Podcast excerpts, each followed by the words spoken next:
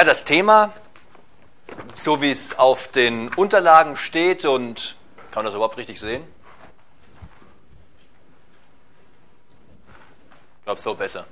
Wie es auf den Unterlagen steht, wie es im äh, Web steht und wie es auch eben angekündigt wurde, lautet die ersten Jünger.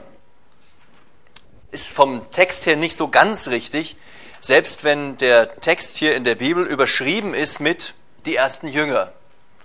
Denn die kannten den vorher schon und liefen ihm vorher schon teilweise hinterher, waren mit Jesus Christus unterwegs und haben so einiges mit ihm erfahren. Aber nichtsdestotrotz passiert in dieser Begebenheit etwas ganz Besonderes in der Nachfolge und damit wollen wir uns heute ein ganz klein wenig beschäftigen. Also, erst einmal möchte ich dem Musik, äh, nicht dem Musik, dem Videoteam Danke sagen für diesen Film, der da entstanden ist. Ich habe den auch eben zum ersten Mal gesehen. Hochinteressant, hat mir sehr viel Spaß gemacht. Ihr habt also da schon lustige Szenen drin. Dann möchte ich alle anderen ganz herzlich begrüßen, die heute Abend gekommen sind und die sich mit mir gemeinsam diesen Text ein bisschen näher anschauen wollen. Der Text, den wir heute durchgehen, der steht im Lukasevangelium im fünften Kapitel ab Vers 1. Und wer eine Bibel hat, der kann da gerne mitlesen, da vorne bei der gelben Kiste. Da liegen auch noch ein paar, wer sich da eine holen möchte. Ich lese den Text jetzt nicht am Anfang vor, den haben wir ja schon eben in dem Video am, am Stück komplett mitbekommen, aber an so einzelnen Stellen, da gehe ich dann in den Text rein. Also, wenn es um die Jünger geht, dann sind das zwölf ganz besondere zu denen kommen wir dann nachher noch ein bisschen, werden wir uns anschauen, was diese zwölf Jünger äh, getan haben äh, oder wer diese zwölf Jünger gewesen sind, wo sie hergekommen sind. Aber bevor diese Begebenheit hier stattfindet, da tauchen schon so ein paar Namen auf. Das ist Andreas, Johannes, Simon Petrus, Philippus, Nathanael, Jakobus und noch ein paar, die nicht mit Namen genannt sind. Und diese Jünger, die haben Jesus schon ein bisschen kennengelernt, als er in den Synagogen gepredigt hat, als er Wunder getan hat in Kana auch, als er Wasser zu Wein gemacht hat auf der Hochzeit. Sie haben also Wunder gesehen, sie haben seine Predigten gehört, sie haben ihn kennengelernt, auch zu Hause kennengelernt. Bei Simon Petrus zum Beispiel, da ist er zu Hause gewesen und er hat die Schwiegermutter von Simon Petrus geheilt.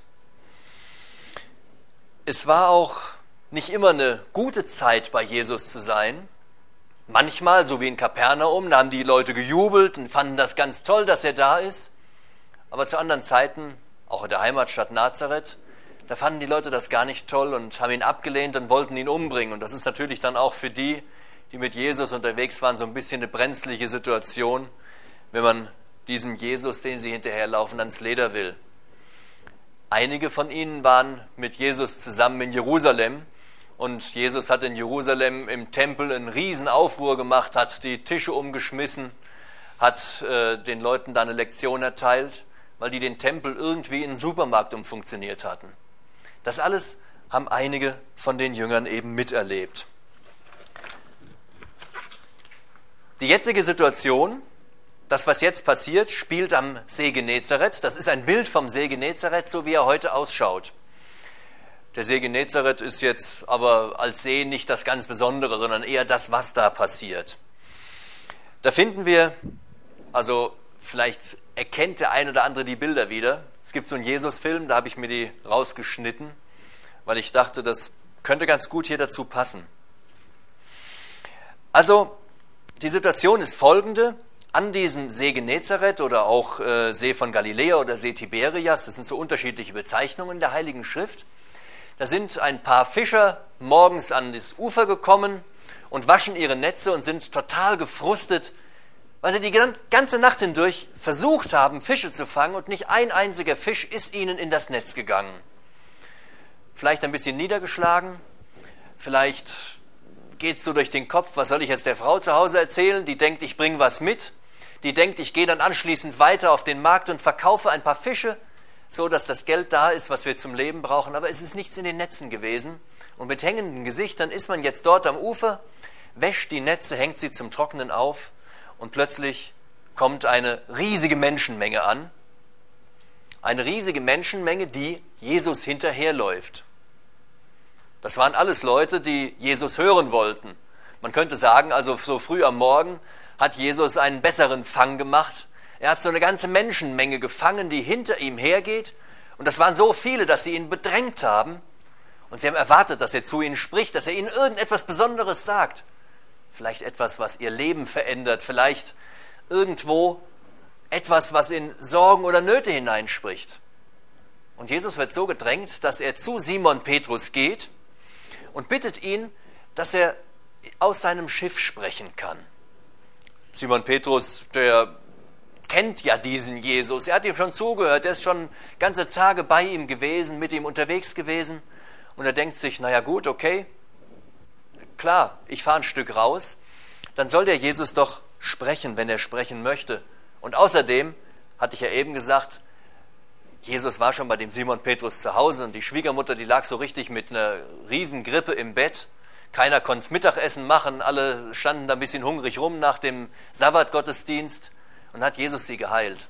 Also Jesus hatte auch noch so ein Stein im Brett beim Simon Petrus und er denkte sich, na okay, ich habe sowieso gerade nichts Besseres zu tun, die Kisten sind leer, ich kann nicht auf den Markt, ich habe Zeit, fahre ich mal eben raus, dann kann der zu den Leuten sprechen. Was war das für eine Predigt? Keine Ahnung. Keine Ahnung, was Jesus dort gesprochen hat. Überhaupt keine Ahnung. Es wird nichts erwähnt. Weder in diesem Evangelium noch in den anderen Evangelien. Das muss also gar nicht so wichtig gewesen sein, was er zu diesen Menschen sprach. Viel wichtiger ist, was dann anschließend passiert, als er sich mit Simon Petrus beschäftigt.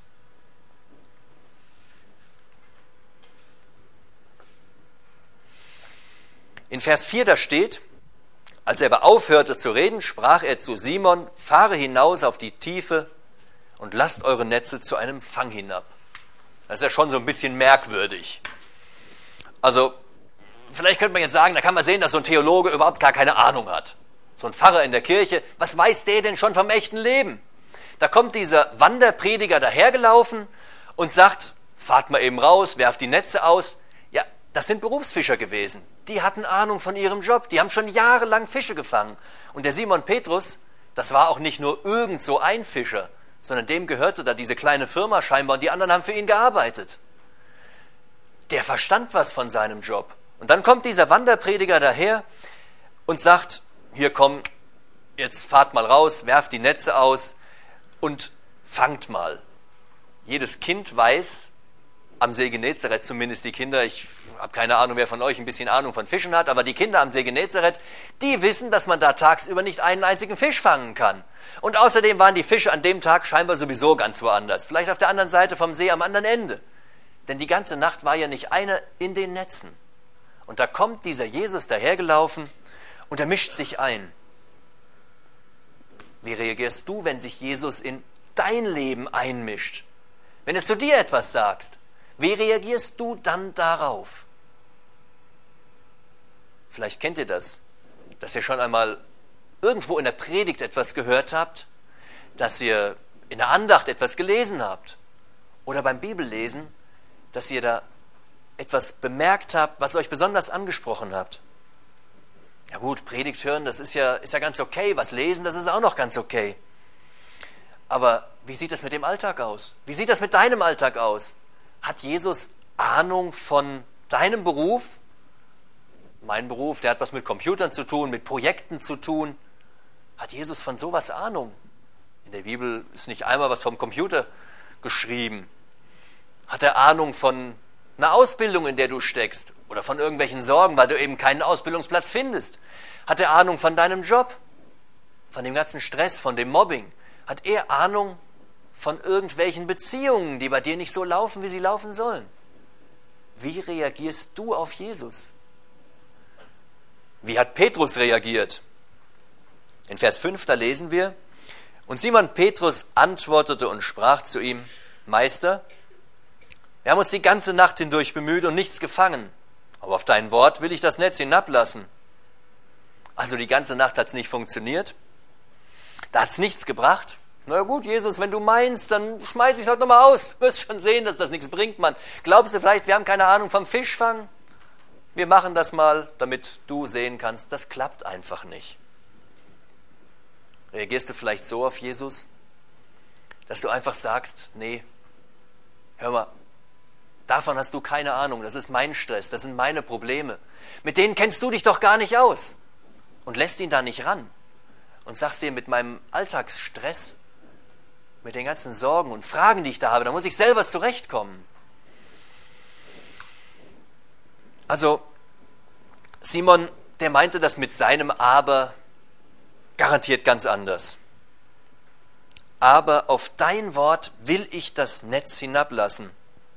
Er hatte ja schon Wunder gesehen. Er wusste ja, dass dieser Jesus was kann.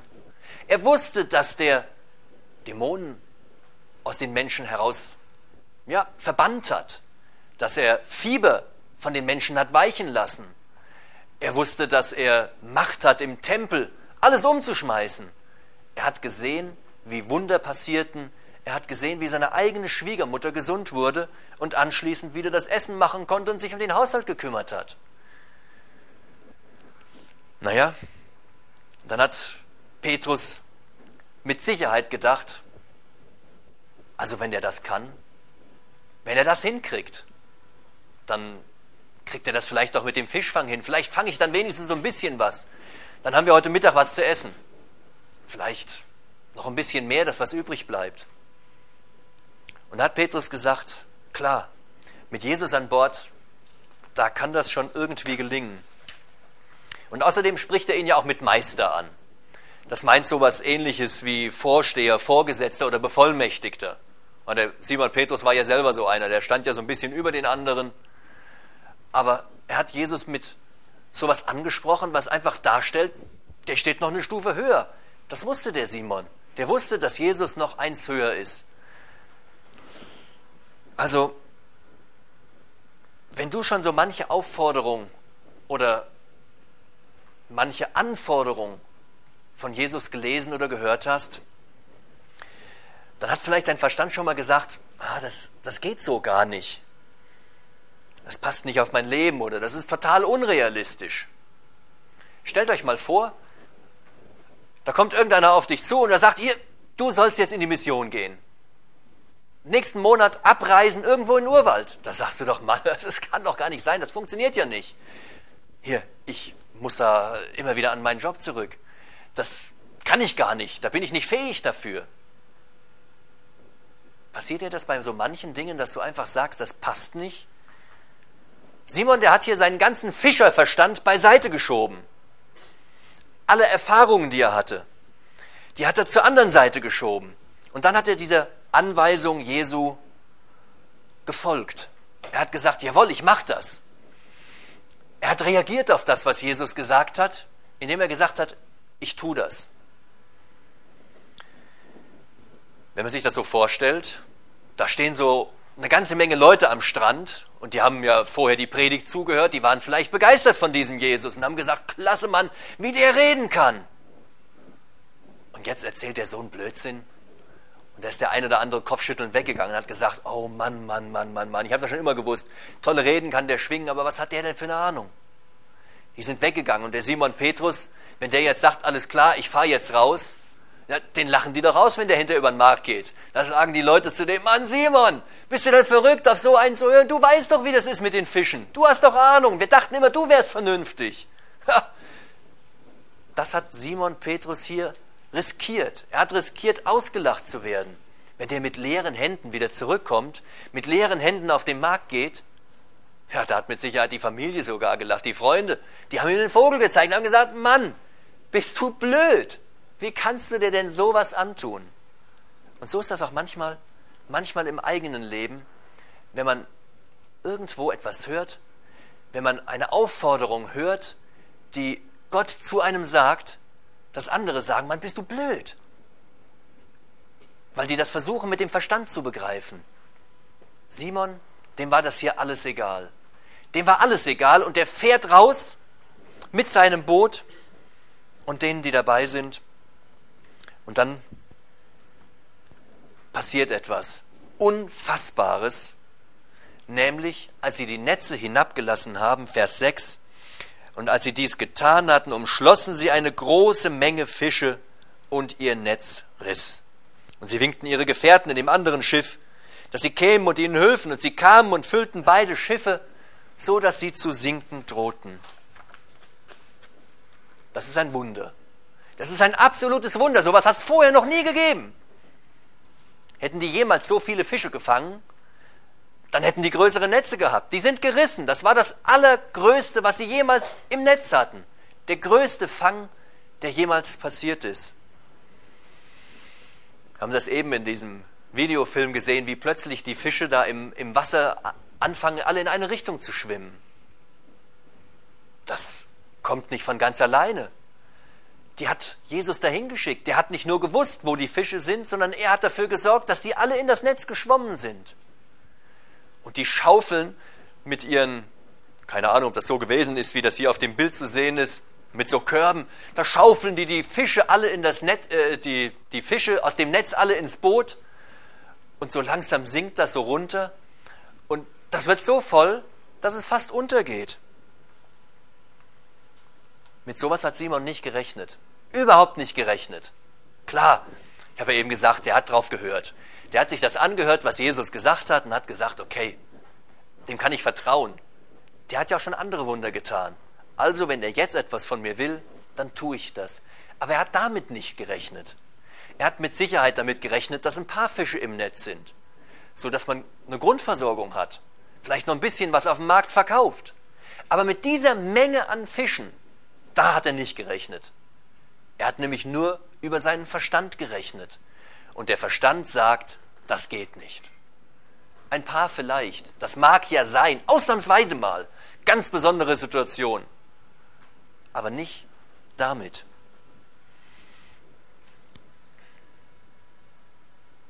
Als sich die erste Aufregung gelegt hat, da schaut sich Simon den Fang an, er guckt so in das Boot bis dahin, da war er noch am Jubeln, hat er geschrien, Mann, guckt euch das an, guckt euch das an. Und am Ufer die Leute, die, die gerade am Weggehen waren, die kommen alle wieder zurück und staunen. Und das gibt's doch gar nicht, Mann. Also, das haben wir noch nie gesehen, noch nie gehört. Wenn die nach Hause gehen und erzählen das ihren Frauen, dann sagen die Frauen, ja, sag mal, habt ihr heute Morgen schon ein bisschen was irgendwie? Das, also, kann man euch nicht mal vor die Tür lassen, da kommt ihr mit so einem Blödsinn nach Hause. Erzählt das bloß den Nachbarn nicht alles staunt und Petrus staunt und lacht und freut sich. Und so ganz plötzlich, ganz plötzlich, da weicht diese Freude aus seinem Gesicht, er schaut auf die Fische und erkennt, das, das ist nicht nur irgendeiner, das ist nicht nur ein Wanderprediger, das ist nicht irgendein besonderer Prophet, jemand, der das tun kann, der so etwas vollbringt, der das schafft, das kann ja nur der Sohn des lebendigen Gottes sein. Das ist etwas ganz Besonderes. Und ihm wird Angst und Bange. Angst und Bange wird ihm dort, weil er ja diesem Sohn Gottes gegenübersteht. Wer kann sonst den Fischen Befehle erteilen? Wer kann die so lenken? Vorher war dem Simon das noch gar nicht aufgefallen, dass das etwas ganz Besonderes ist mit diesem Jesus, obwohl er schon so viel gesehen hatte und so viel erlebt hatte. Vielleicht ist das bei euch im Leben genauso, dass ihr schon viel erlebt habt mit Jesus, dass ihr viel von ihm gehört habt. Ihr habt auch viel darüber gelesen und ihr habt vielleicht auch eine Zeit lang eures Lebens mit ihm zusammen gelebt. Und trotz alledem kann da so ein Punkt kommen, wie er bei Petrus gekommen ist, der sich ja auch schon eine Zeit lang mit diesem Jesus beschäftigt hat. Ein ganz besonderer Punkt, wo er plötzlich erkennt, das ist der Sohn Gottes. Verse 8 und 9. Als aber Simon Petrus es sah, fiel er zu den Knien Jesu nieder und sprach, Geh von mir hinaus, denn ich bin ein sündiger Mensch, Herr. Denn Entsetzen hatte ihn erfasst und alle, die bei ihm waren, über den Fischfang, den sie getan hatten. Simon wurde da nicht nur bewusst, wer dieser Jesus wirklich ist, sondern gleichzeitig wurde ihm bewusst, wer er selber ist, wie sündig und unwürdig er selber ist. Ich habe das in einem Kommentar gelesen, da stand, während Simon Petrus die Fische in sein Netz zieht, ist er selber in das Netz des Heilands gefallen. Ja, das kann man so sagen. Während er beim Fischen war, hat Jesus Christus ihn gefangen. Er erkennt ihn er staunt über ihn. Er war überwältigt von den vielen Fischen, beeindruckt von den Wundern, von einem Wunder, was größer war, als er sich jemals erträumt hätte, ergriffen von Jesu Macht und zugleich auch entsetzt über sich selber. Wer Gottes Größe erkennen darf, der wird auch gleichzeitig seine eigene Schwäche sehen müssen. Das geht nicht anders. Und jetzt liegt Simon zwischen diesen Fischen. Er kniet vielleicht mitten in den Fischen vor Jesus. Das ganze Boot war ja voll und er wirft sich da so in die Fische rein. Er weiß, dass er als Sünder nicht vor Gott bestehen kann. Er hat Angst vor der Gegenwart des lebendigen Gottes, Angst vor dem Gericht über die Sünde. Er wusste irgendwie, dass das passt ja nicht zusammen. Ein heiliger Gott und ein sündiger Mensch, wie kann das gehen? Hast du vielleicht auch schon so eine Situation erlebt in deinem eigenen Leben, wo dir das schlagartig bewusst wird in deinem Glaubensleben, dass du nichts auf die Reihe bringst, dass du irgendwie das Gefühl hast, ich kann nichts und ich bin nichts und ich krieg nichts hin. Und du nimmst dir das fest vor, du willst diesem Jesus folgen, du willst von ihm weitererzählen, aber irgendwie funktioniert das nicht. Und du verzweifelst ein bisschen an dir selber und denkst, nee, also da bin ich echt nicht tauglich für. Ich kann mich vielleicht in der Gemeinde in die letzte Reihe setzen, aber mehr kriege ich nicht hin. Mehr, mehr kann ich nicht. Vielleicht sind dir alle möglichen Fehler, die du hast, durch den Kopf gegangen, Sachen, die du schon immer abstellen wolltest und du schaffst es einfach nicht. Du würdest ja so gerne, aber es klappt nicht. Und dann beschleicht dich so ein Gefühl des Versagens, unpassend zu sein. Dem Petrus, dem wurde das alles mit einem Mal bewusst. In einem Moment wurde dem das bewusst. Und da kniet er vor diesem Herrn Herr, das hat doch alles keinen Zweck mit mir. Ich passe nicht zu dir. Geh lieber. Er will aufgeben. Er will aufgeben, obwohl er diesen wunderbaren Herrn gesehen hat, will er einfach aufgeben. Will alles fallen lassen und denkt sich, das haut mit mir nicht hin. Und dann kommt das zweite Wunder. Hier in diesem Text passieren zwei Wunder. Nicht nur das eine Wunder, dass diese vielen Fische da gefangen werden. Es kommt ein zweites Wunder. Es ist das Wunder, das ja viel persönlicher stattfindet, weniger auffällig. Im Vers 10 steht dann im zweiten Teil, und Jesus sprach zu Simon, fürchte dich nicht. Das kann nur Jesus sagen. Jeder, jeder Mensch, jeder Sünder muss Gott fürchten. Wegen der Sünde, weil das nicht zusammenpasst. Da gibt es nur diese Furcht.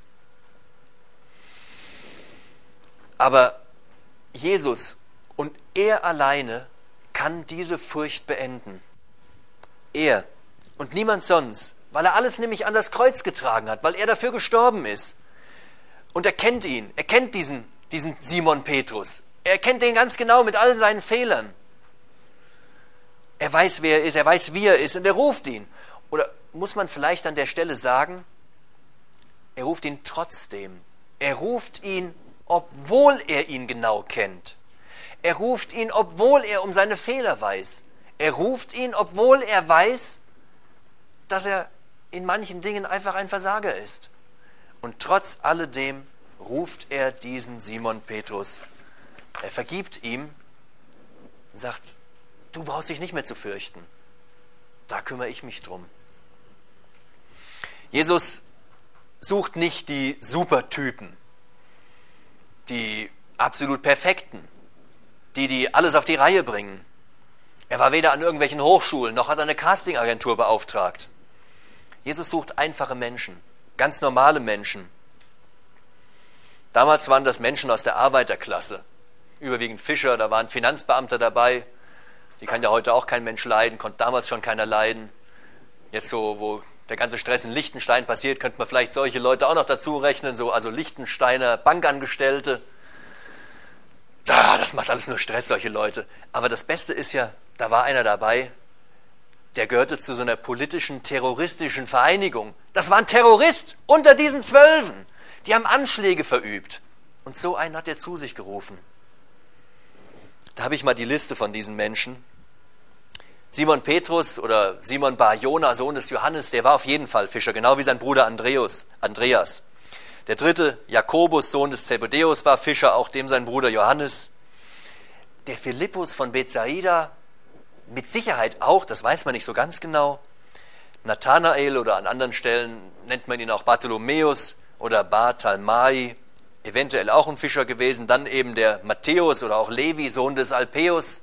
Das war dieser Kerl, der sich das Geld in die eigene Tasche gewirtschaftet hat, der total verachtet war. Thomas, auch Zwilling genannt, oder Jakobus, Sohn des Alpäus, oder auch Jakobus der Kleine.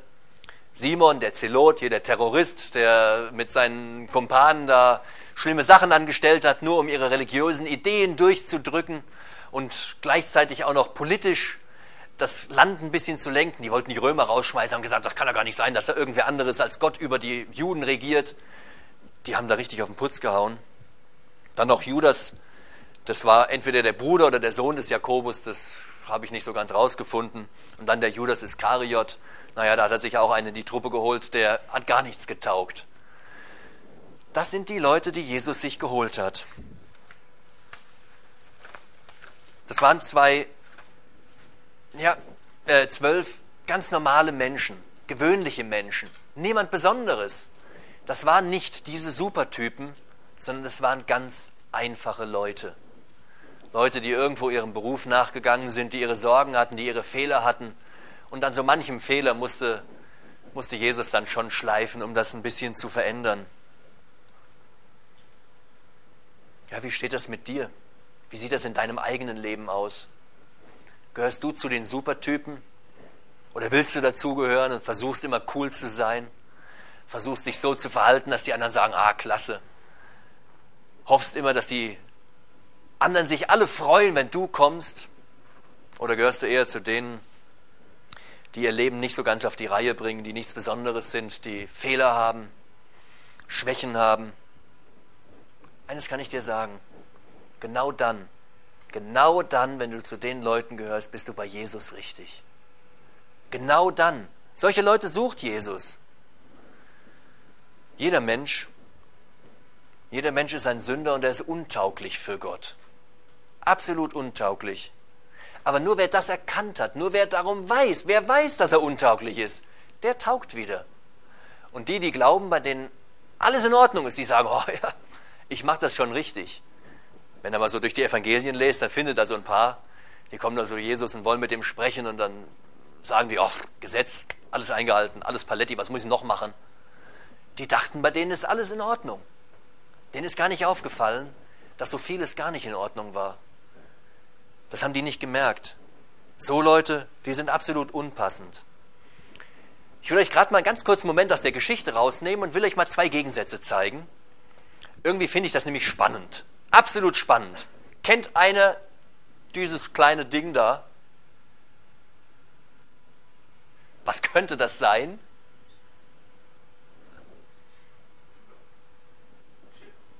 Die Yacht Octopus, klar, steht drüber.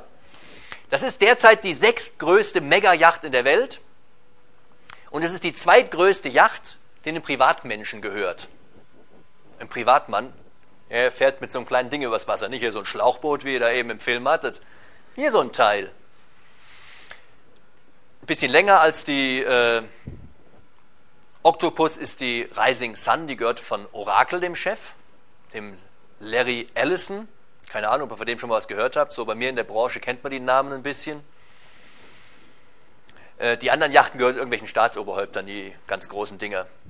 Das Ding ist 126 Meter lang, wurde im Jahr 2003 ausgeliefert. Da war es die größte. Haben sich ein paar andere geärgert, haben sich schnell ein paar größere bauen lassen. Die Octopus besitzt zwei Hubschrauber mit dem dazugehörigen Hangar, hat ein 19 Meter langes Beiboot, hat so ein U-Boot für acht Personen, mit dem er bis zu zwei Wochen unter Wasser rumfahren kann, hat dann noch so ein ferngesteuertes Fahrzeug, was man so über den Meeresboden schicken kann, vielleicht mit der Kamera oder wie auch immer wofür, keine Ahnung. Dann gibt es da so Seitenluken, die kann man runterklappen, da kann man dann mit dem Jetski losfahren, kann das so als, als, als Pool sozusagen verwenden. Wenn man auf großer See ist, klappt man mal neben auf, springt zum Schwimmen raus mit Bar und allem.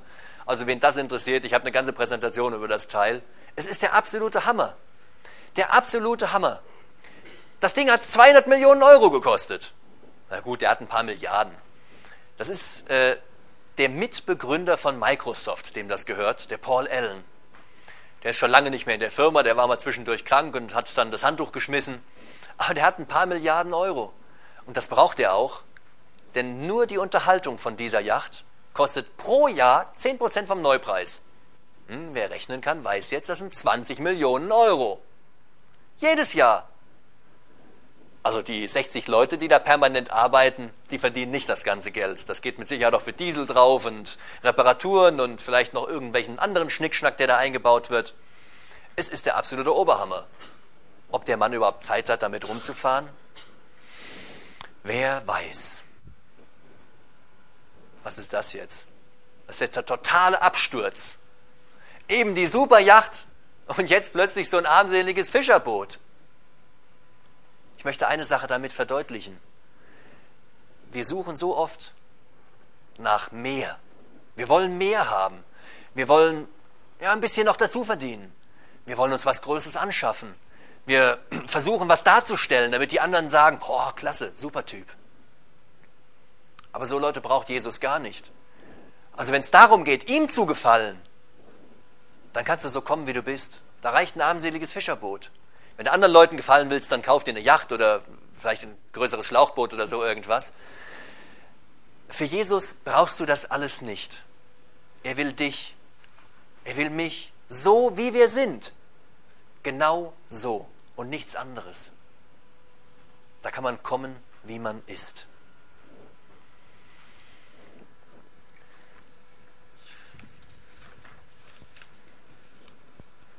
Petrus bekommt dann einen neuen Auftrag, eine neue Aufgabe. Bis dahin ist er ja Fischer gewesen.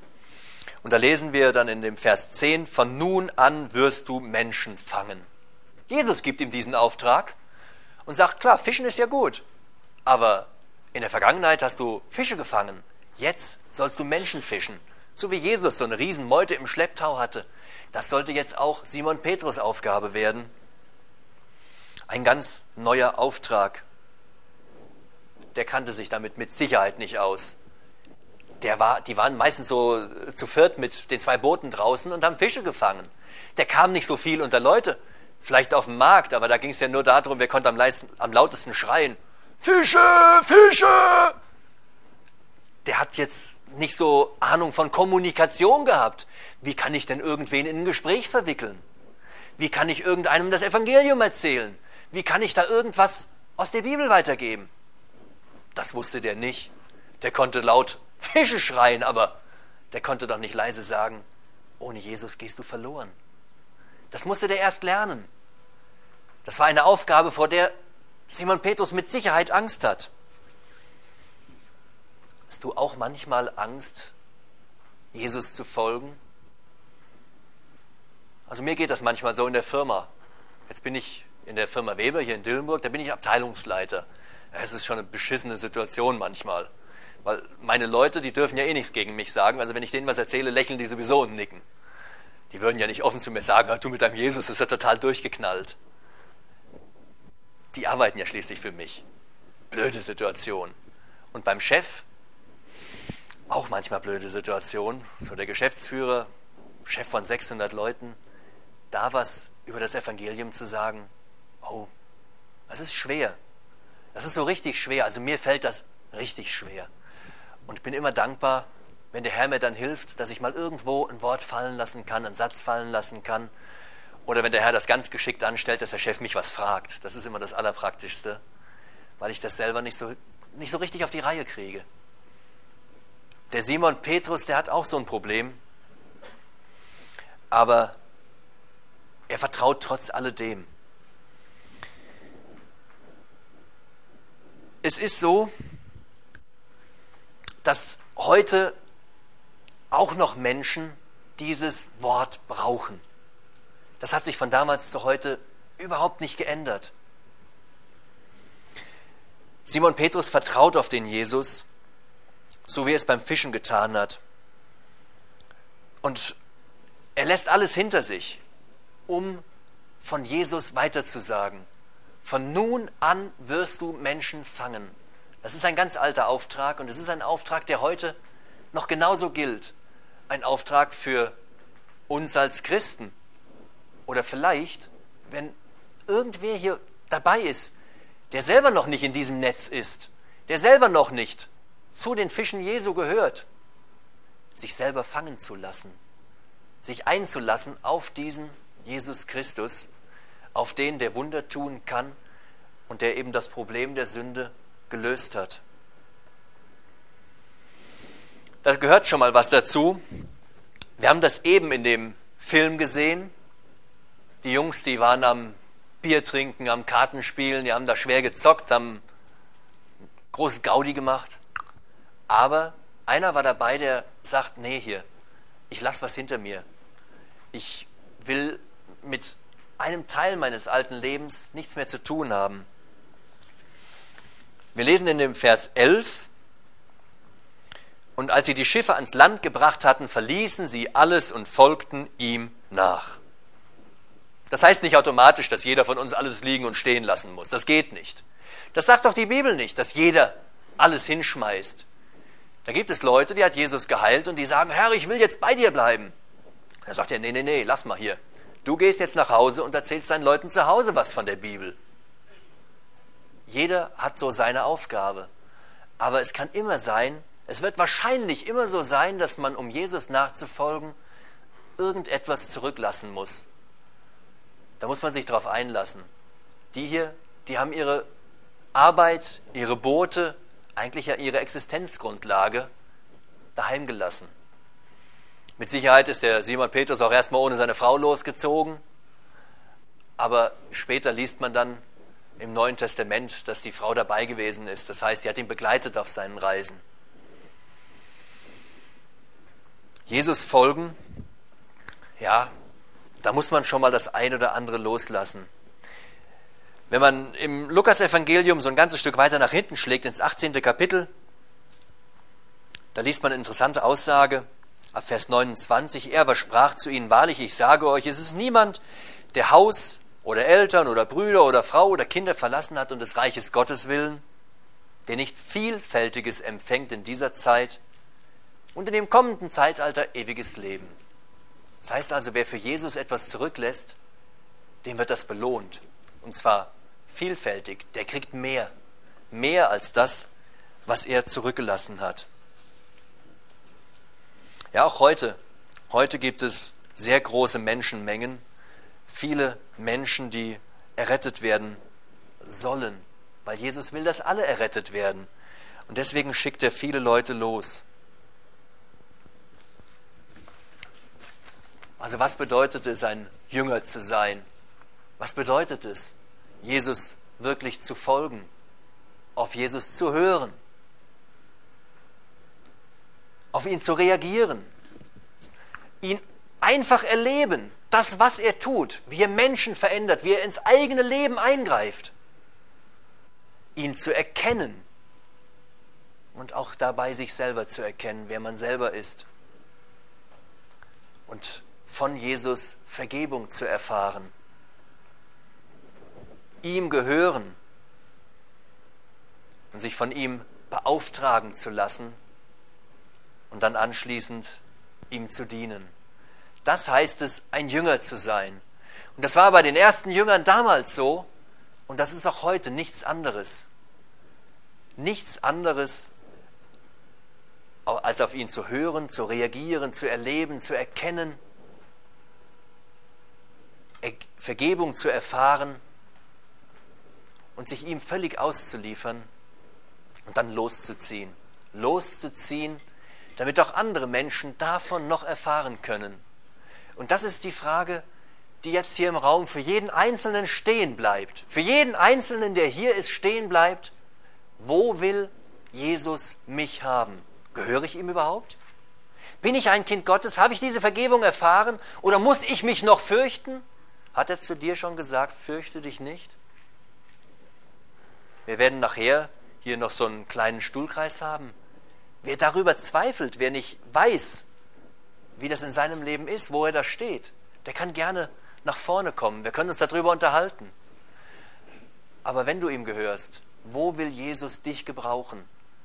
Damit so viele Menschen, die es noch gibt, von seinem Evangelium hören.